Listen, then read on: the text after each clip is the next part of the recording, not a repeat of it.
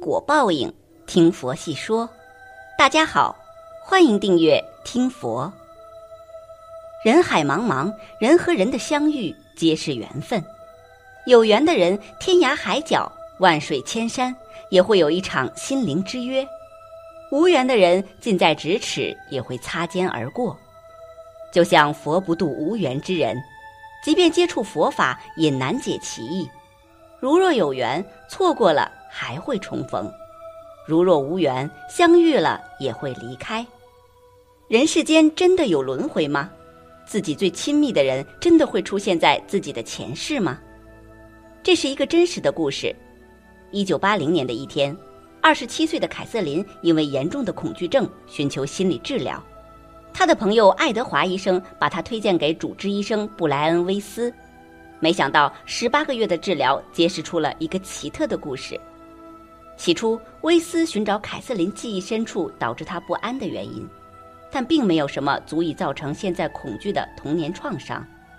在威斯医生的引导下，凯瑟琳渐渐地敞开了心扉，坦白一切，包括现在的男朋友是一位有妇之夫，也是一名医生。随着治疗的深入，凯瑟琳的性格变得更柔和了。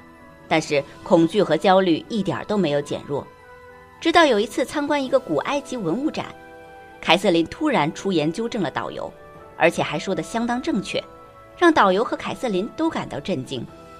回来以后，凯瑟琳开始催眠治疗。进入催眠状态的凯瑟琳说：“我看到白色阶梯通往一个建筑，我叫阿朗达，十八岁，住在山谷里，没有水，很热，土地贫瘠。”建筑物前面有一个市场，每个人把篮子架在肩上走。时间是一八六三年。凯瑟琳最早回忆起的前世是十九世纪某一世的生活。威斯听了以后大吃一惊，他让凯瑟琳把时间再往后推几年。凯瑟琳说：“一条石子路旁边有许多树，我看到煮东西的火。我的头发是金色的，穿一件棕色袍子。我二十五岁，有一个女儿叫克里斯塔。”她就是瑞秋，凯瑟琳现在的侄女，一向和他关系都很好。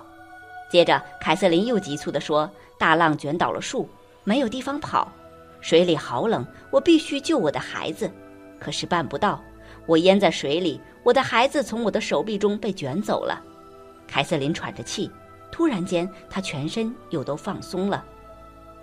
一个礼拜后，凯瑟琳很高兴地说：“她的恐惧感已经好了很多。”在接下来的治疗中，凯瑟琳回想起了更久远的前世。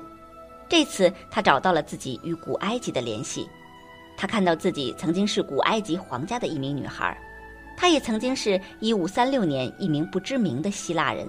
当时，他的父亲就是推荐她来找威斯的爱德华医生。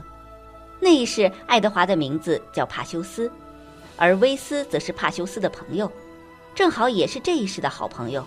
之后，他的情人史都华也出现在场景里。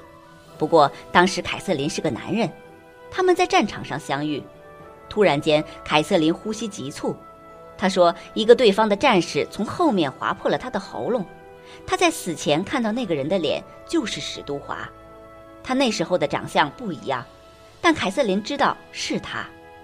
最让威斯感到震惊的是，凯瑟琳在催眠中说起关于威斯自己的信息。”说威斯的儿子心脏不好，但他有一个很高级的灵魂。他因为非常爱威斯夫妇而为他们做出了重大牺牲。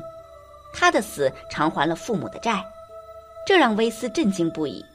他确实有过一个儿子，只活了二十三天就去世了。威斯从未告诉过任何人。在连续的治疗中，凯瑟琳讲出了前世回忆。他的角色不停的变换，他的种族不停的变换。性别不停的变换，生活的地点也在不停的变换。他这一世有很多亲密的人，都曾经在他的前世出现过。威斯和爱德华也出现过很多次，史都华出现的次数最频繁。他时而是敌人，时而是同伴，但唯独不曾是丈夫。治疗了几个月之后，凯瑟琳的恐惧症也慢慢消失了。威斯试图解释这些现象。前世回忆有没有可能是遗传带来的呢？记忆有没有可能遗传？二零一九年六月，科学刊物《细胞》杂志发表了报告，通过对线虫的研究，发现了记忆被遗传的现象。线虫以真菌、藻类等为食，当接触到有害细菌后，会通过 RNA 的变化，让后代产生规避的行为，告诉后代这种细菌有毒，不能吃。这种记忆可以遗传三到四代。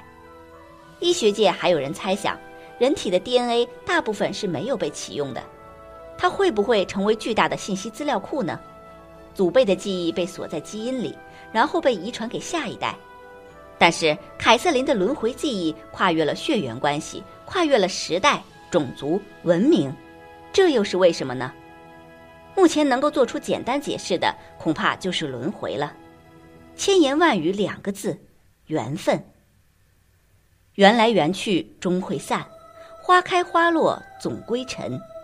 这一生注定与一些事、一些人无缘，有些人只是生命中的过客，再留恋到头了也注定是一场空。有些不切实际的欲求，当放下就放下才好，否则就毁了原本属于自己的幸福。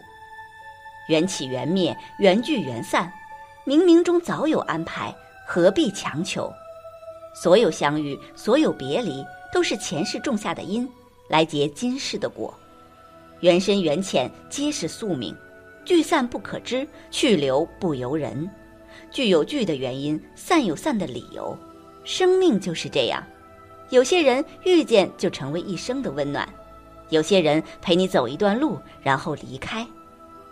佛说，前世五百次回眸，才换来今生的擦肩而过。前世的擦肩，今生来相见，跋涉千山万水，穿过熙攘人海，从天光乍破走到暮雪白头，走过漫漫人生。这一生无论怎样的相遇，都不是偶然。离开的教会他成长，让他懂得了珍惜；留下的教他懂得爱，懂得生命的幸福。席慕容说，在年轻的时候，如果你爱上了一个人。请你一定要温柔的对待他，不管你们相爱的时间有多长或多短，若你们能始终温柔的相待，那么所有的时刻都将是一种无暇的美丽。若不得不分离，也要好好的说声再见，也要在心里存着感谢，感谢他给了你一份记忆。那个让他流泪的是他最爱的人，那个懂他眼泪的是最爱他的人。那个为他擦干眼泪的，才是最后和他相守的人。佛语云：“一叶一菩提，一花一世界。爱出者爱返，福往者福来。前世有相欠，今生来相见。这世间没有无缘无故的爱，也没有无缘无故的恨。大千世界，芸芸众生，几十亿人，能遇见又何其难？”能相伴几十亿分之一，真的是奇迹。能相伴永远，一定要好好珍惜。如果有相欠，今世慢慢还，不怨不恨。世间没有无缘无故的爱，也没有无缘无故的恨。要走的，微笑着祝福；留下的，好好珍惜。万法皆生，皆系缘分。缘分妙不可言。言之未尽，近在眼前。灵魂体在一世又一世的轮回中，不仅和人、动物发生缘分，还会和自然，如山川、河流、花草、树木等发生缘分。在灵魂的记忆中，记载着各种各样的环境空间，比如对某一个特定的场景记忆深刻，或者对某一棵植物有着深刻的印象。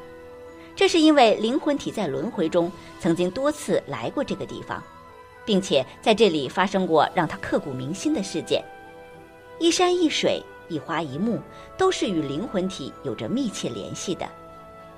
人是离不开自然的，灵魂体无论是在哪一道，都是和自然密不可分。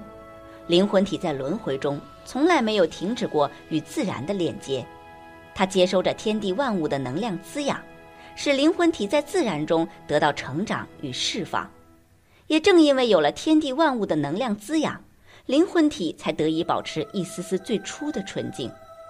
当灵魂体流连在物欲横流的红尘中时，偶尔他会想着回归自然，想着那高山大海、花草树木。当他与大自然拥抱的那一刻起，他的灵魂得到了净化，灵魂体倍感轻松。当他俯下身去亲吻着一花一草时，灵魂体感到心中的爱一下升起来了。此时，灵魂体上的毒素会清除很多。没有人能够抗拒花的美丽，只是受着物欲的影响，没有在意罢了。灵魂体对自然的眷恋是由来已久的，是记忆深刻的，因为灵魂体知道，只有在自然中，它才可以得到轻松愉悦。灵魂体在轮回中，无论是和人结下缘分，还是与动物结下缘分，其背景永远都是山川河流、花草树木。所以，当灵魂体再次轮回到某一道时，会对某一个地方感到特别的熟悉，感觉自己曾经来过这里，感觉这棵树是那么的亲切，感到那一山一水和自己是那么的贴切。其实，这是因为灵魂体曾经不止一世的在这里停留过，在此间流连忘返过。人与自然中的每一个物种都有着这样或那样的缘分，或在此期间从事过某种工作，或在某一处有过倾诉。又或在某一处留下过美好或伤心的记忆，而此间的花草树木、山川河流，曾拥抱过他，并记住了他。虽然灵魂体在一世一世的轮回中忘记了这些，但是灵魂体上的记忆和那山、那水、那花、那树是彼此相识的。当他再次来到这个地方时，便一眼就喜欢上了。如果灵魂体在轮回中都能够将这些自然界的万物全部记住，记得这里每一个物种都曾经给过自己各种各样的滋养帮助，那么他是无论如何也不会去伤害他们的。灵魂体在轮回中，由于五毒的侵蚀和业力的勾牵，残忍地伤害着大自然中的各个物种，肆意残害践踏。他不知道，正是大自然中的所有物质曾经是那样的保护过他。滋养过他，他甚至不知道，在伤害大自然的同时，正是在毁灭自己。所有的灵魂体，无论是人还是动物，都是离不开大自然的。天地万物间有着必然遵循的自然法则，人肆意的伤害、砍伐、开采，甚至去肆意改变它原有的风貌，无情的去摧残、伤害它，那么终有一天它会愤怒。会用自然的法则给予强烈的抗议和惩罚。灵魂体在轮回中忘却了自我，忘记了大自然的恩典，在大自然一次一次的抗议警告中，有的人醒悟了，记起了，但是还会有很多人没有觉悟，伤害依然在继续着。如果他们记起从灵魂体来到这世间的一世又一世，无论是在哪一道。都曾经受过天地万物的滋养，大自然的恩泽，他们是绝不敢有如此残忍的行为的。人生在世，所遇之人、所遇之事、所遇之物，皆是前世的缘。人要不断修行，人人爱物，珍惜这生生世世难得的缘分。本期节目到这里就结束了，想看更多精彩内容，记得订阅点赞。我们下期。不见不散。